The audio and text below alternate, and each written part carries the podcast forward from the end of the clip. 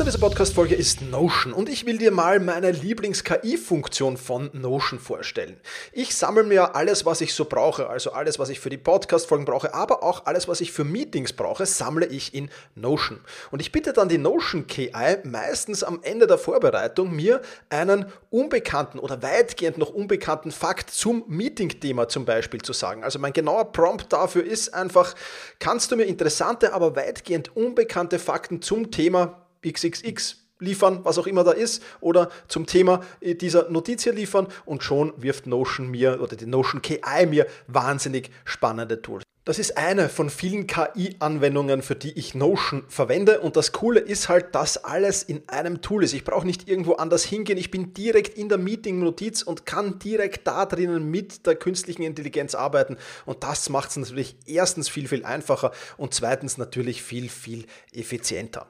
Die Notion KI hilft dir also schneller zu arbeiten, besser zu schreiben und auch weiter zu denken. Aufgaben, für die du normalerweise Stunden brauchst, erledigst du jetzt in Sekundenschnelle. Und das natürlich dank der leistungsstarken Notion KI, die all in deinen Notizen und Dokumenten, ohne dass du, wie gesagt, irgendeinen anderen Arbeitsschritt oder separates KI-Tool ähm, nutzen musst, kannst du das in Notion verwenden. Und das ist wirklich etwas, was wahnsinnig cool ist und wovon ich, wie du siehst, sehr, sehr schwärme.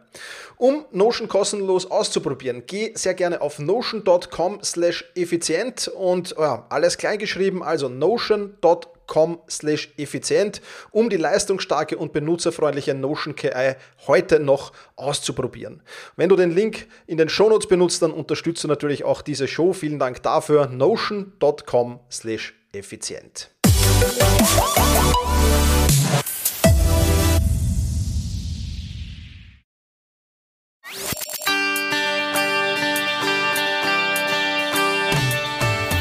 Effizienter arbeiten, lernen und leben der Podcast für dein Selbstmanagement. Damit du endlich wieder mehr Zeit für die wirklich wichtigen Dinge im Leben hast. Hallo und ein herzliches Willkommen zur 318. Podcast-Folge. Mein Name ist Thomas Mangold und ich freue mich sehr, dass du mir auch heute wieder dein Ohr leist. Heute ein extrem spannendes Interview, nämlich mit Jan Dudek. Finanzmanagement ein gutes Finanzmanagement vor allem ist für mich ja ein Teil eines guten Selbstmanagements. Deswegen freue ich mich sehr, dass ich mit Jan Dudek einen Finanzcoach gefunden habe, der sehr viel zum Thema Finanzmanagement erzählen kann. Unter anderem plaudern wir darüber, warum du dich selbst um deine Finanzen kümmern solltest und das niemanden anderen überlassen solltest, warum du finanzielle Ziele brauchst und wie du diese auch planst, was finanzielle Freiheit wirklich bedeutet und warum der nächste Aktiencrash zwar bestimmt kommen wird, aber halb so schlimm ist.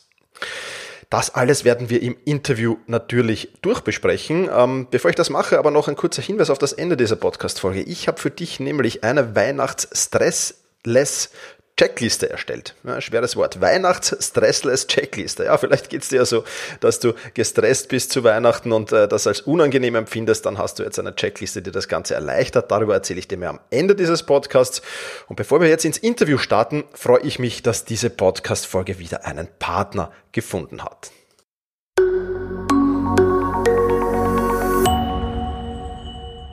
Sponsor dieser Podcast-Folge ist Blinkist und darüber freue ich mich besonders, denn ich bin schon seit über einem Jahr Blinkist-Kunde und ja, Blinkist ist eine App, mit der man mehr als 3000 Sachbücher in jeweils nur 15 Minuten lesen kann, beziehungsweise sich auch anhören kann. Das heißt, du kannst es dort nicht nur lesen, sondern bekommst es auch in Form einer Audiodatei, wo du dir das Ganze in Ruhe anhören kannst, wo auch immer du willst. Da sind die neuesten Ratgeber dabei, da sind zeitlose Klassiker dabei oder natürlich auch viel diskutierte Bestseller aus über 25 Kategorien, wie zum Beispiel auch Produktivität. Ja, ist da auch dabei, aber auch Psychologie, Wissenschaft, persönliche Entwicklung und vieles, vieles mehr.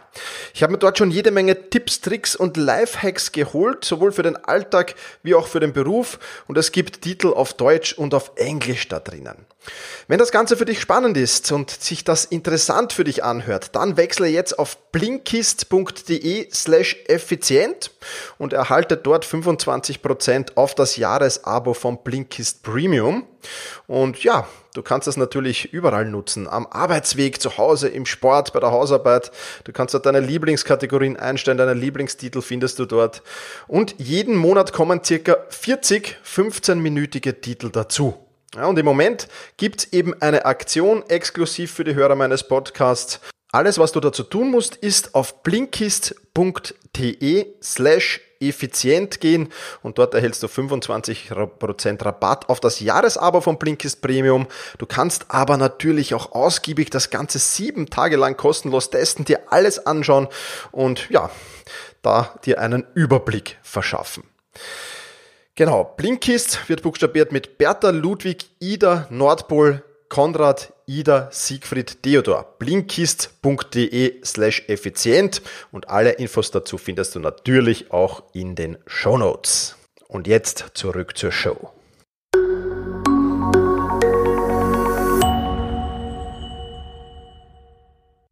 Hallo Jan, äh, freut mich sehr, dass du dir Zeit für dieses Interview genommen hast. Ich habe im Intro ja schon ein wenig über dich erzählt, aber bitte sei doch mal so lieb, stell dich selbst mal vor meinen Hörerinnen und Hörern. Wer bist du und was genau machst du? Sehr gerne, sehr gerne, Thomas. Genau. Mein Name ist Jan Dudek, ich bin Finanzcoach und ich helfe Menschen dabei, sich eigenständig um das Thema Finanzen und Geldanlage zu kümmern. Das heißt, im Gegensatz zu den meisten Bank- und Finanzberatern gehe ich wirklich dahin und gebe den Leuten den Werkzeugkasten an die Hand, damit die am Ende in der Lage sind, ihr Leben lang eigenständig ihr Geld anzulegen und damit auch deutlich erfolgreicher zu sein. Perfekt. Ein, ein prägnanter Elevator Pitch, sehr gut. ja, super. Vorher. Ja, ja, ja, also das Thema Finanzen ist natürlich ganz klar ein, ein, ein wichtiges, äh, auch im Bereich Selbstmanagement, da brauchen wir nicht drüber reden. Ähm, ja, wie kann man seine Finanzen jetzt im Hinblick auf die finanziellen Ziele, die man hat, denn besser managen? Was hast du denn da für Tipps mitgebracht? Ja, genau. Also seine Finanzen besser managen ist ein sehr, sehr wichtiger Punkt einfach, denn viele Leute glauben, dass ähm, das Thema Geldmanagement beziehungsweise das Thema Investieren so der heilige Gral ist. Und die meisten Leute bauen einfach kein Vermögen auf oder auch keine Rücklagen auf, weil das Thema Geldmanagement einfach fehlt, weil die meisten Leute gar keine finanziellen Ziele planen. Also ich spreche auch mit sehr vielen Leuten und auch bei Kunden merke ich das immer wieder, dass sie gar nicht vorher ihre ganzen finanziellen Ziele geplant haben. Das heißt, man muss einfach mal versuchen, drei bis fünf Jahre einfach mal in die Zukunft zu gucken und dann sich zu überlegen, ey, was brauche ich denn da? Habe ich vielleicht eine Hochzeit im Plan und eine Hochzeit kostet im Schnitt in Deutschland so etwa 21.000 Euro? Habe ich da alles geplant für oder will ich jetzt Kinder haben oder will ich jetzt möglicherweise mir bald ein Haus bauen oder was auch immer oder eine Renovierung machen? Aber die meisten Leute planen das gar nicht richtig und denken gar nicht drüber nach und dadurch, wenn jetzt jedes Mal, wenn irgendwelche finanziellen Ziele anstehen, äh, ganz plötzlich auf einmal, obwohl man das eigentlich meistens schon hätte vorhersagen können, zumindest so grob, und dann wird auf einmal klar, okay, ähm, jetzt brauche ich das Geld und dann fressen diese ganzen Rücklagen, werden dann am Ende einfach aufgefressen. Und das sorgt einfach dafür, dass die meisten Leute gar nicht Vermögen aufbauen. Und deswegen sollte man sich einfach mal im ersten Schritt einfach mal hinsetzen und mal überlegen, was soll ich denn in den nächsten drei, fünf Jahren, was steht denn da überhaupt an? Will ich mir ein neues Auto kaufen oder irgendwelche finanziellen Ziele, die man eben hat, sollte man sich einfach mal aufschreiben. Und das wäre schon mal der, der erste sehr gute Start. Und dann, wenn man sich das halbwegs geplant hat, kann man sich mal überlegen, okay, wie viel sollte ich denn monatlich dafür ungefähr zur Seite legen, damit ich dieses Ziel auch erfüllen kann?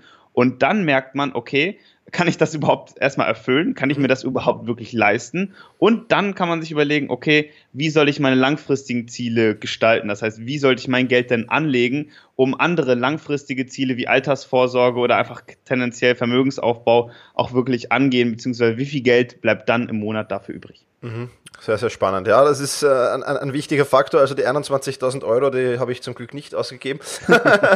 aber, aber ja, spannend, spannend, natürlich. Ähm, und, und die drei bis fünf Jahre sind noch, noch ja, überschaubarer Zeitraum, sage ich jetzt mal, ähm, mhm. um, um wirklich zu wissen, was will ich da haben. Ähm, Jan, wieso ist das Geldmanagement jetzt überhaupt so wichtig für die Geldanlage? Und vielleicht kannst du nochmal noch mal ein bisschen definieren, was, was bedeutet für dich Geldmanagement überhaupt? Genau. Also für mich bedeutet Geldmanagement im ersten Schritt, dass man einen äh, Überblick über seine Finanzen hat. Das heißt, das ist auch, was vielen Leuten fehlt. Ähm, einfach mal wirklich einen Strich drunter machen, einfach mal gucken, okay, was hat man in den letzten zwölf Monaten oder im letzten Jahr oder in den letzten Jahren so, so ungefähr überhaupt ausgegeben? So, was ist denn wirklich der finanzielle Status quo? Da fängt der Geldmanagement erstmal an, dass man sich seiner finanziellen Situation bewusst ist, dass man eine Klarheit und Übersicht hat. Weil Fakt ist einfach, jeder Einzelne, den ich kenne, der der ein Haushaltsbuch ausgefüllt hat, zum ersten Mal und vorher keins hat, der wird feststellen, dass er eigentlich mehr Geld ausgibt, als er eigentlich gedacht hat.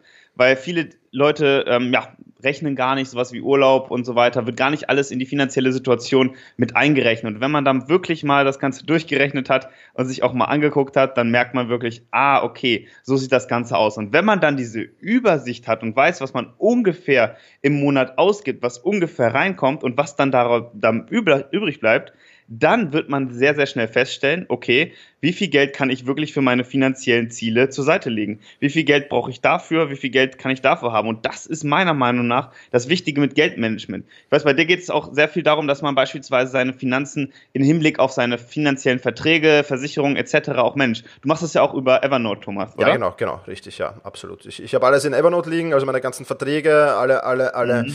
alle Finanzdaten, Evernote und natürlich in einer, in einer, in einer Google, äh, Google, wie heißt das, also Excel-Liste, mehr oder weniger. Mhm. Ähm, und, und da ist auch, wie, wie du sagst, also ich, ich habe äh, Bilder so quasi Rücklagen für Urlaub, Rücklagen für diverse mhm. andere Dinge. Und ja, ähm, morgen äh, fliege ich übrigens dann auf Urlaub, ja. Also, ja, aber es ist, ja, es ist, es ist, es ist spannend und genau wie du sagst, also ich habe das auch erst einmal lernen müssen, weil ähm, ja, ich, ich war auch so, vor allem als Jüngerer, ähm, ein bisschen, da fehlte dann am Ende des Monats oft, mhm. schon, oft schon ein bisschen das Geld, ja. Und ähm, das ist natürlich dann alles andere als lustig, da hast du vollkommen recht. Aber Evernote natürlich ein cooles Tool, um, um da alle Informationen ja. drin zu speichern und an einem Ort zu haben und wirklich den Überblick dann noch zu haben. Das heißt, wenn du mir jetzt sagst, Thomas, sag mir die Polizeiennummer von deiner, von deiner Hausratsversicherung, dann habe ich die in 10 mhm. Sekunden da. Ja, also das ist schon ja. cool. Ja. ja. Das ist perfekt. Ja, und da ist ganz, ganz wichtig, Genau, um das nochmal zu definieren, was du gerade gesagt hast, am Ende des Monats bleibt dann eben nicht so viel Geld übrig. Das ist ja genau das Problem, so, weil man eben gar keine Übersicht über seine finanzielle Situation hat, lebt man einfach so vor sich hin und ähm, dann hat man am Ende, wenn man keine Kon Kontrolle über seine Finanzen hat oder sein Geldmanagement hat, dann übernimmt das Geld auf einmal Kontrolle über einen und man hat irgendwie immer zu wenig da. Das ist ja das Interessante, wenn man sich da keine Übersicht verschafft, dann hat man das Gefühl, das Geld fließt einfach nur so weg vom Konto und mhm. deswegen sollte man dieses dieses Standard, äh, der Standardsatz, man sollte sich selbst zuerst bezahlen. Das heißt am Anfang des Monats dieses Geld auch wirklich beiseite legen. Man weiß ja auch genau, wie die finanzielle Situation aussieht. Und wenn das alles nichts hilft, dann sollte man sich eben am Ende einfach Budgets setzen, dass man ja. sagt, okay, ähm, ich gebe jetzt nur 200 Euro für Amazon aus im Monat. Das ist zwar auch relativ viel, aber es gibt Leute, die geben sehr viel Geld dafür aus oder im Allgemeinen einfach 300 Euro für Freizeit. Und dann nimmt man sich einfach ein zusätzliches Girokonto, was ja heutzutage gerade beim Thema Direktbanken, Onlinebanken halt auch nichts kostet, so ein Girokonto, nimmt man sich einfach ein zusätzliches Konto, überweist da 200, 300 Euro im Monat und gibt dieses Geld aus. Und wenn das, wenn da kein Geld mehr drauf ist, dann dann geht man am Ende des Monats vielleicht eben nicht mehr ins Kino oder wo auch immer man hin möchte, sondern ähm, hat eben sein Budget schon aufgebraucht für diesen Monat. Und das sind ganz, ganz einfache Tricks, wie man auch ähm, am Ende Geld sparen kann, Übersicht über seine finanzielle Situation hat und einfach auch am Ende, was ich merke, deutlich zufriedener mit sich selbst ist, weil das Thema Finanzen auf einmal nicht mehr so, so, ein, so ein Schock ist, sondern dass man sich wirklich damit auseinandersetzt und dadurch einfach auch diese Ruhe hat und diese Zufriedenheit genießt. Mhm, absolut, absolut. Ähm, Jan, jetzt ist es ja so, dass viele, und du hast das im Intro sehr schön gesagt, dass du, dass du quasi einen Werkzeugkasten zur Verfügung stellst und sich jeder eigenständig um seine Finanzen kümmern soll. Jetzt gibt es aber trotzdem viele Menschen, die laufen vielleicht auf die Bankfiliale oder folgen irgendeinem Guru oder, oder, oder keine Ahnung was, ja, also, oder investieren einfach in einen Investmentfonds und, und das war's. Ähm, warum sollte sich denn jeder, der Geld vermehren möchte, auch, warum sollte jeder auch die Verantwortung für seine Finanzen übernehmen? Was sind denn da genau die Gründe dahinter? Genau, also die, die Hauptproblematik, die sehr, sehr viele Leute in Deutschland haben, erstmal legen in Deutschland höchstens ungefähr 15 Prozent der Bevölkerung überhaupt ihr Geld in Aktien an oder indirekt in Aktien an. Und da ist natürlich die Problematik, dass ein Großteil der Leute das Geld einfach auf dem Sparbuch lässt. Das ist natürlich, wie man sich denken kann, nicht unbedingt langfristig die beste Möglichkeit, sein Geld auch zu vermehren. Aber die Hauptproblematik ist, die Leute, die ihr Geld anlegen, ein Großteil dieser Leute gibt die Verantwortung einfach ab. Das heißt folgendes. Also entweder geht man zum Bank- oder Finanzberater und ähm, lässt sich dort einen Aktienfonds oder was auch immer oder ein Versicherungsprodukt verkaufen. Und wenn, und das ist ja das große Problem, so wenn alles gut läuft, dann, dann sagt man nichts dazu, dann ist alles super. Aber sobald es einmal schlecht läuft und sobald der Aktienmarkt mal irgendwie runtergeht, dann wird sofort gesagt, zum Bank- oder Finanzberater, ja, du hast mir da irgendeinen Scheiß verkauft oder man, man sagt dann im, im Freundes- und Bekanntenkreis so, ja, der hat mir da irgendwas angedreht und ich weiß auch nicht, das ist jetzt runtergegangen das hat alles nicht so gestimmt, wie er mir das gesagt hat und so weiter. Und deswegen, immer wenn irgendwas Schlechtes passiert, gibt man die Verantwortung ab. Das passiert auch bei Leuten, die beispielsweise solche Börsenbriefe oder so lesen und sich da einfach diese Tipps holen. Da habe ich auch einige Kunden, die da auch, ne, was heißt, drauf reingefallen sind. Das ist ja nicht unbedingt, nicht jeder Tipp kann am Ende erfolgreich sein, aber die Problematik ist dann, dass man sagt, ja, der und der, dieser Börsenbrief hat mir am Ende gesagt, dass äh, dieser Tipp funktionieren soll und der hat nicht funktioniert. Und dann gibt man diese Verantwortung ab und wird niemals erfolgreich Vermögen aufbauen, weil man A, niemals wirklich ähm, vernünftig PS auf die Straße bekommt, weil man niemals genug Geld von seinem, äh, das Geld, was man wirklich übrig hat, auch anlegt,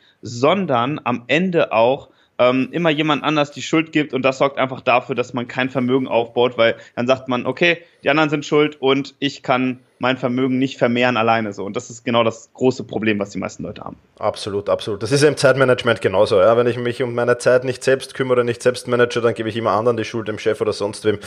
Und das ist dann auch natürlich exakt dasselbe. Also sehr, sehr schöne Parallelen hier auch. Mhm. Ähm, ja, was verbirgt sich deiner Meinung nach hinter dem Mythos finanzielle Freiheit und wie kann man ihn erreichen? Ich glaube, Frugalisten oder wie ist, ist der Fachausdruck für, für Menschen, die halt dann mit 30 oder 40 schon nur noch am Strand in, in in, in Griechenland liegen oder keine Ahnung wo, ja. Also was ist denn da der Mythos hinter finanzielle Freiheit, beziehungsweise wie stehst du zu diesem Thema? Ja, also sehr viele Leute, auch die bei mir als Interessenten ins Gespräch kommen, da merke ich immer wieder, okay, deren Ziel ist finanzielle Freiheit und, und passives Einkommen oder sowas, dass man halt nicht mehr arbeiten muss für seine finanziellen Ziele oder beziehungsweise für seinen Lebensunterhalt. Aber was ich dann feststelle, ist halt einfach, dass die meisten Leute trotzdem irgendwie was machen wollen. Also niemand will eigentlich wirklich so ähm, am Strand liegen, die ganzen Tag Cocktail schlürfen und so weiter. Die meisten Leute wollen trotzdem irgendetwas, irgendeinen Mehrwert am Ende schaffen. Das heißt, diese finanzielle Freiheit ist eigentlich viel mehr die, die finanzielle Sicherheit, dass man wirklich sagen kann, okay, ich kann das machen, was ich möchte. Ich kann in Urlaub fahren, dann, wann ich möchte und ich kann auch meine Freiheit so genießen, wie ich es eben möchte. Und die Leute wollen ja trotzdem irgendwas machen und einen ähm, Mehrwert für die Leute schaffen. Aber grundsätzlich ist äh, finanzielle Freiheit einfach eine ganz stumpfe Rechnung. Das heißt, man muss sich angucken, okay, wie viel kann ich ähm, im Monat von meinem Geld wirklich zur Seite legen? Und wenn man so ein Frugalist ist und wirklich viel Geld sparen kann, also sehr, sehr sparsam ist und Großteil seines Geldes, was man verdient, eben auch zur Seite legt und das dann vor allem auch investiert, dann kann man also durchaus auch in 20, 15 oder gar 10 Jahren seine finanzielle Freiheit erreichen, je nachdem, wo man natürlich aktuell steht. Aber das ist auf jeden Fall machbar. Die Sache ist natürlich am Ende, warum mache ich das? Die meisten Leute streben dann irgendeine Zahl an, vielleicht Millionär zu sein und dann, wenn sie dieses Ziel erreichen oder erreichen würden, merken sie, okay, sie sind doch nicht so glücklich, wie sie sich hätten eigentlich gewünscht und deswegen sind sie am Ende ähm, ja nicht viel näher an dem Ziel, als sie eigentlich hätten gedacht. So. Und dann machen sie trotzdem irgendwie weiter und wollen noch mehr Geld haben, noch mehr Geld haben und denken, okay, ich muss irgendwie noch mehr Freiheit am Ende haben, aber das ist gar nicht der Sinn, sondern man sollte versuchen, jetzt von Anfang an sein Leben eben so zu gestalten, dass man auf der einen Seite wirklich diese, diese Freiheit auch jetzt schon genießt, sich nicht zu sehr einschränkt, aber auf der anderen Seite trotzdem etwas einfach für seine, für seine Sicherheit zur Seite legt, weil wenn man dann vielleicht einen sechsstelligen Betrag oder vielleicht ein bisschen mehr ähm, auf seinem Konto liegen hat, beziehungsweise auch investiert hat, dann hat man innerlich diese Ruhe, weil man ganz genau weiß, okay, egal was jetzt kommt, ob ich meinen Job verliere, ob was auch immer passiert, ich habe genug Geld, um die nächsten fünf, zehn oder vielleicht 20 Jahre auch zu überleben, überleben und dann kann ich mir was anderes überlegen. Und das ist meiner Meinung nach wirklich so diese finanzielle Freiheit oder eher finanzielle Sicherheit, die man da erreichen kann oder sollte. Absolut, absolut. So, nehmen wir mal an, jetzt, ähm, ja, ich, ich, ich bin Frugalist oder ich habe einiges schon erspart. ähm, worauf sollte ich denn jetzt bei der Geldanlage deiner Meinung nach achten? Okay, also bei der Geldanlage sollte man erstens darauf achten, und das ist ganz wichtig, die meisten Leute ähm, wissen gar nicht, wie viel ihre Geldanlage bzw. ihr Finanzprodukt überhaupt kostet. Das heißt, erster Punkt, das Thema Kosten. Da muss man sich einfach mal angucken, okay, wenn man jetzt beispielsweise einen Aktienfonds hat, vielleicht bei einer Hausbank, dann sollte man sich überlegen, okay, wie viel kostet der denn im Jahr? Weil man kriegt dafür keine Rechnung. Das ist eben das, das große Problem. Man hat am Ende einfach nur weniger Vermögen und das, das Vermögen erweitert sich einfach nicht so stark, wie es eigentlich hätte sollen. Und es ist so, als würde man Auto fahren mit so einer Handbremse. So, man kommt zwar irgendwie ähm, ans Ziel irgendwann, aber mit einer Handbremse oder angezogenen Handbremse kommt man einfach nicht so schnell ans Ziel. Und deswegen gilt es darum, erster Schritt natürlich auf die Gebühren erstmal achten, gucken, was zahlt man wo und wie kann man äh, damit anfangen. Zum Beispiel machen viele junge Leute auch die Fehler beispielsweise, dass sie Aktien jetzt im Wert von 200 Euro oder so einen kleinen äh, Kleckerbetrag einfach investieren und dann aber 10 bis 20 Euro an, an Gebühren zahlen, an Transaktionskosten zahlen, damit sie das überhaupt kaufen können. Mhm. Und das sorgt einfach dafür, dass man schon 10% quasi verloren hat, bevor man überhaupt irgendwie ähm, letzten Endes investiert hat, also rein an Gebühren. Und das ist so der, der erste Punkt, worauf man achten sollte. Dann sollte man auch darauf achten, gerade wenn man jetzt länger investiert, ähm, dass man dann auf jeden Fall deutlich mehr Risiko auch eingehen kann. Man sollte erstmal verstehen, was ist Risiko überhaupt? Man sollte verstehen, was, was für eine Geldanlage hat man da überhaupt? Wie funktioniert das Ganze überhaupt? Wie funktionieren überhaupt Aktien? Und dann kann man auch gerne einfach erstmal loslegen mit bisschen, bisschen weniger Geld und einfach mal gucken, wie fühlt sich das Ganze überhaupt an? Wie ist es überhaupt, wenn ich jetzt quasi, wenn das Geld ein bisschen schwankt und nicht die ganze Zeit auf dem Konto gleich bleibt? Und deswegen erster Punkt wirklich Gebühren und zweiter Punkt, man kann auch gerne einfach mal anfangen mit der Geldanlage und einfach mal ein bisschen ausprobieren, aber sollte erstmal verstehen, wie das Ganze auch wirklich funktioniert, was Aktien überhaupt sind, Risiko etc. Mhm. Sehr, sehr spannend, auf alle Fälle, ja, unterstreiche ich voll und ganz. Ähm, jetzt gibt es natürlich viele Menschen, die machen viele, viele Fehler im, im, im Bereich Geldanlage. Was sind so ja, die Fehler, die du sagst, auf die sollte man unbedingt achten und die sollte man unbedingt vermeiden?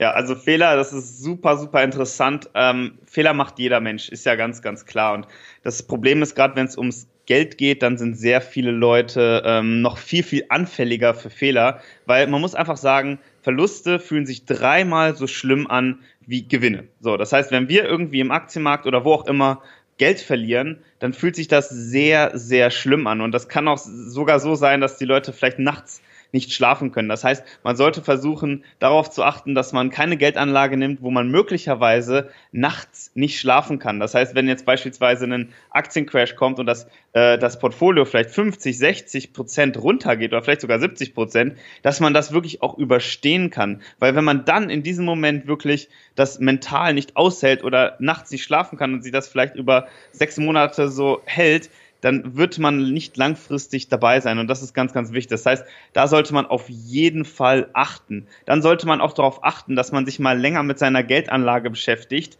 als mit seinem Urlaub. Denn das ist auch das, was ich sehr viele Leute eben, eben äh, machen sehe, dass sie sich ja eben kürzer mit der Geldanlage beschäftigen als mit ihrem Urlaub und dann einfach irgendwas kaufen. Weil heutzutage ist es eben so einfach, Geld anzulegen. Gerade im Aktien- oder Finanzmarkt ist es halt einfach so. Man macht heutzutage drei, vier Klicks, geht ein, zwei Gespräche zum Bank- oder Finanzberater und dann hat man sein Geld am Ende schon angelegt, ohne dass man da überhaupt irgendwie mehr machen muss. Und das ist genau das Problem. Man sollte sich einfach mal anfangen, damit zu beschäftigen, was ich schon vorhin erwähnt habe, mit der Verantwortung übernehmen. Man muss Verantwortung übernehmen und damit anfangen und nicht immer irgendwie auf andere hören, was andere einem irgendwelche Tipps gegeben haben, nur weil die, ähm, ja, anscheinend mehr Ahnung haben, sondern man sollte sich selber damit auseinandersetzen. Und das ist ganz, ganz wichtig. Das heißt, da diese Fehler muss man faktisch gesehen einfach vermeiden, um erfolgreich zu sein. Okay, super spannend, ja. Absolut, absolut. Jetzt ist ja in den, in den Medien und ich bin ja ein, ein finanziell interessierter Mensch und ich kümmere mich auch selbst um meine Geldanlage und alles. Ähm, aber jetzt ist in den Medien halt immer die Rede von, der nächste Aktiencrash steht quasi vor der mhm. Tür. Ich habe jetzt da gerade unlängst die zwei Bücher von Dirk Müller gehört als Hörbuch. Mhm. Ähm, da muss man sich ja am liebsten gleich in den nächsten Bunker eingraben, offensichtlich. also, ähm, ja, äh, wenn jetzt so ein Aktiencrash kommt oder wie, was soll ich da tun? Was, wie, wie kann ich mich da finanziell auch ein wenig absichern? Was ist da deine Meinung? Mhm, mhm. Erstmal eine Frage an dich zurück, Thomas. Sicherst du dich da in irgendeiner Weise ab? Also gerade wenn du auch die Hörbücher gehört hast, machst du da irgendwas in die Richtung oder sagst du einfach, okay, ich investiere einfach konkret weiter? Ähm, ich habe meine, meine Aktieninvestments jetzt mal zurückgefahren. Ähm, mhm. Das schon, schon über eine äh, gewisse Zeit lang und ähm, ja, ähm, äh, bin, bin eher jetzt im, im, also meine letzten Investments waren, waren eher im Immobilienbereich. Also mhm. ja, mhm. Ähm, äh, aber es ist noch eine Aktienquote da und ähm, ja, wenn sich der Aktienmarkt da halbiert in so einem Crash vielleicht, ähm, würde ich das gern auslassen. ja, ja, ja. Sehr gut, sehr interessant, sehr interessant. Ja, es gibt so eine alte Börsenweisheit, die sagt so sinngemäß ungefähr, wer auf dem Weg nach unten nicht dabei ist, der wird auch nicht auf dem Weg nach oben mit dabei sein. Und das ist eben genau die Problematik. Es gibt so viele Leute, die denken, okay, ähm, ich investiere jetzt nicht in den Aktienmarkt, weil ich denke, okay, ähm, bald kommt jetzt ein Crash. Also viele Leute haben Angst, überhaupt Geld zu investieren. So. Gerade wenn man jetzt vielleicht äh, noch gar kein Geld investiert hat, dann ist es extrem wichtig, einfach mal anzufangen. Ja, gerade wenn man noch jung ist oder wenn man auch noch ähm, gerade noch unter, unter 40 eigentlich ist, dann sollte man sich eigentlich überhaupt gar keine Gedanken machen. Man muss erstmal überhaupt anfangen, weil es wird noch so viele Krisen mhm. geben, wenn man jetzt beispielsweise noch relativ jung ist und investiert. Also sagen wir, wenn man unter 40 ist und anfängt zu investieren, dann wird man noch einige Krisen überhaupt überleben. Und durch die Antizipation von Krisen, also durch die, ja, durch die Voraussage von Krisen beziehungsweise Absicherung dafür, wird schon mehr Geld vernichtet als durch die Krisen an sich. Und das ist ganz, ganz wichtig, dass man trotzdem irgendwie ein bisschen Geld anfängt schon mal zu investieren, damit man weiß, wie fühlt es sich überhaupt an, jetzt in dem Moment Geld zu verlieren und das potenziell beziehungsweise temporär einfach weniger davon zu haben. Und dann kann man auch investieren, weil wenn man gar nichts investiert hat und dann kommt der Aktiencrash auf einmal von jetzt auf gleich, dann sorgt das einfach dafür, dass die meisten Leute niemals ihr Geld wirklich ähm, komplett investieren, weil sie denken sich, okay, es geht jetzt noch weiter runter oder was auch immer. Und dann ist folgende Problematik außerdem. Wenn man sich überlegt, dass man sowieso nie den richtigen Einstiegspunkt findet und wenn man davon mal ausgeht, weil das, das findet man einfach nicht und dann meinetwegen anfängt zu investieren oder voll reingeht bei minus 40 Prozent, das ist ja schon ein super Einstiegspunkt. Wenn von ganz oben nach ganz unten so 40 Prozent runtergegangen ist, das ist schon mal ein super, super Einstiegspunkt. Aber dann ist folgende Problematik. Wenn das Ganze jetzt von minus 40 Prozent auf minus 60 Prozent runtergeht, dann sorgt das einfach dafür, dass man in dem Moment sogar noch 33-prozentigen Verlust eingefahren hat. Das heißt, wenn ich jetzt 100.000 Euro bei minus 40 Prozent investiert habe und einen super Einstiegspunkt eigentlich bekomme und es geht noch weiter runter, dann habe ich auf einmal 33.000 Euro verloren. Und das fühlt sich dann, obwohl man denkt, man hat einen guten Einstiegspunkt, das fühlt sich dann trotzdem schlecht an. Das heißt, das ist genau das, was ich damit sagen möchte, ist einfach, dass der, der Aktiencrash einfach so schwierig voraussagbar ist und niemand kann ganz, ganz unten investieren. Und wenn man eben nicht ganz, ganz unten investiert, dann kann es eben noch weiter runtergehen. Und wenn es noch weiter runtergeht, dann äh, sitzt man auf einmal möglicherweise im Trockenen und hat dann trotzdem jeden Tag dieses, dieses schlechte Bauchgefühl, weil diese 33% Verlust nochmal aufzuholen, das dauert eben auch schon wieder ein bisschen. Da muss man auch schon wieder 50% hochgehen, damit das ja. am Ende wirklich funktioniert, damit man am Ende wirklich wieder ähm, sein, sein Geld drin hat. Und das ist genau die Problematik. Das heißt, man sollte konstant versuchen zu investieren, regelmäßig dabei bleiben, weil man kann es einfach nicht voraussagen. Und gerade wenn man noch einen längeren Anlagehorizont hat und wenn man noch mehr Geld in dem Leben verdienen wird, dann kann man auch durchaus einfach sagen, ey, ich investiere jetzt, fange jetzt an zu investieren und leg da erstmal gar keinen Fokus drauf, weil niemand kann das irgendwie voraussagen und weil es kann noch so weitergehen. Also es kann der Aktienmarkt kann jetzt auch noch zehn Jahre gefühlt ja. so weiter nach oben gehen es gibt auch Zeiträume, es war beste Beispiel in Japan, ähm, Ende der 90er, äh, Anfang der ähm, 90er Jahre, da ist der Aktienmarkt in Japan super krass zusammengesunken, aber der ist die Jahre davor gestiegen auf, auf ein Maß, das war unglaublich, das konnte sich keiner vorstellen. Also ein Kurs-Gewinn-Verhältnis, um das mal ganz kurz zu sagen, von 200, obwohl wir heutzutage vielleicht so etwas mit 20 ungefähr zu tun haben. Das heißt, es kann auch noch durchaus sehr, sehr lange so nach weiter oben nach gehen. oben ja, gehen, ohne ja, dass dann eben Aktiencrash kommt. Absolut. Und das ist eben das Wichtige. Ja, also ich gebe da vollkommen recht, bei den früheren Crashes habe ich mich sogar gefreut, weil ich wusste, ich konnte günstiger Anteile einsammeln. Ähm, jetzt mhm. komme ich halt langsam in ein Alter, wo man ein, ein wenig vorsichtiger wird. Aber du hast ja, schon recht. Also das war damals war das super. Also ich habe mich über jeden Crash wirklich gefreut, weil ich wusste, oh, jetzt wird es billig. Jetzt kann man mhm. billig shoppen gehen. Ne? Das war cool. Genau, genau.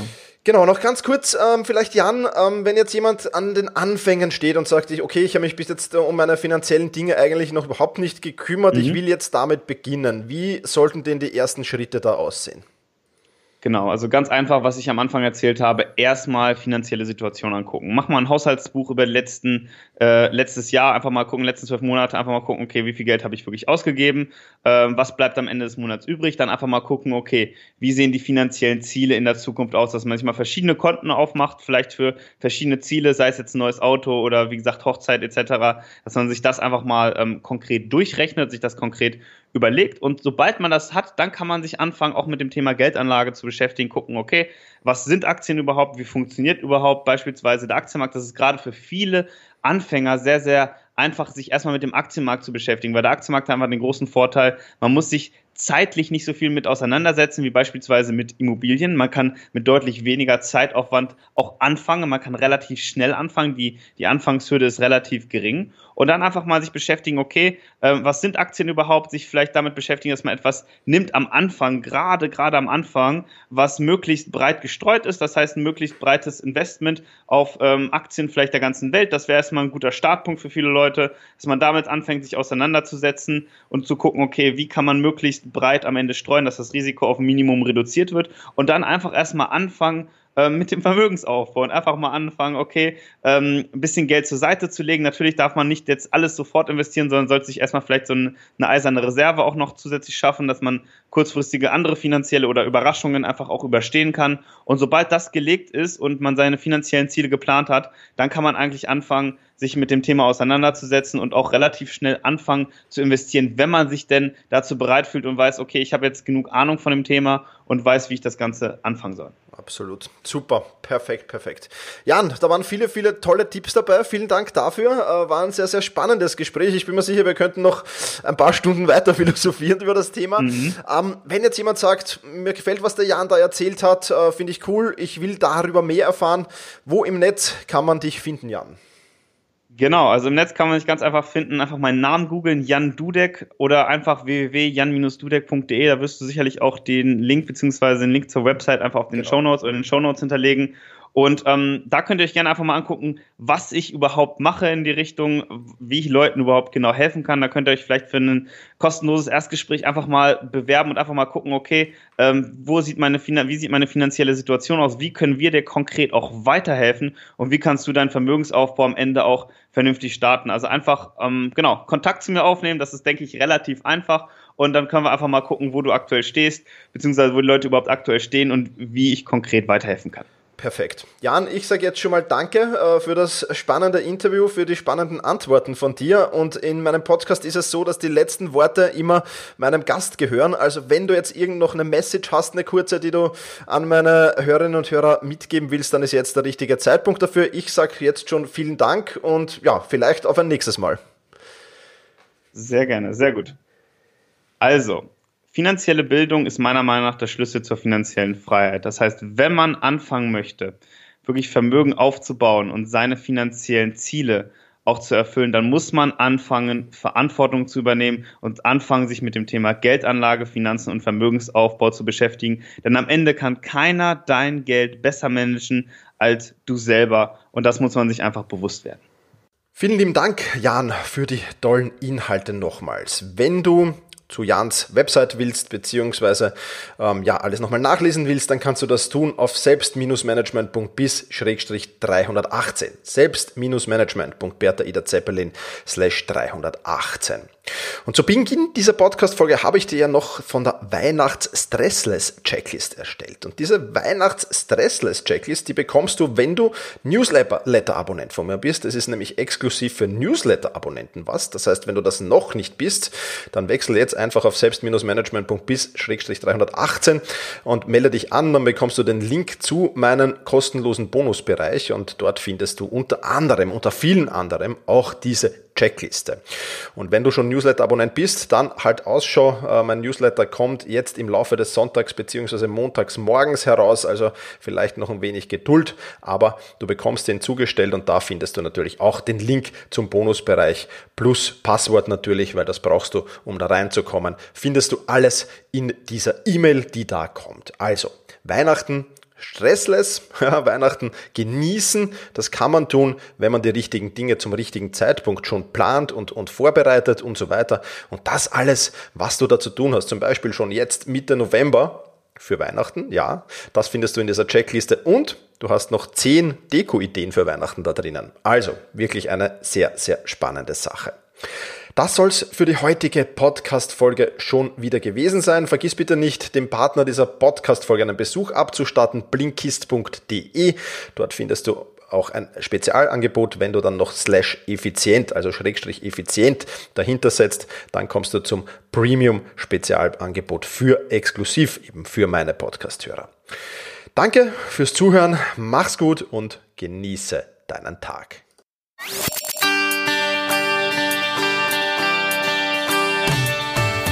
Effizienter arbeiten, lernen und leben. Der Podcast für dein Selbstmanagement. Damit du endlich wieder mehr Zeit für die wirklich wichtigen Dinge im Leben hast.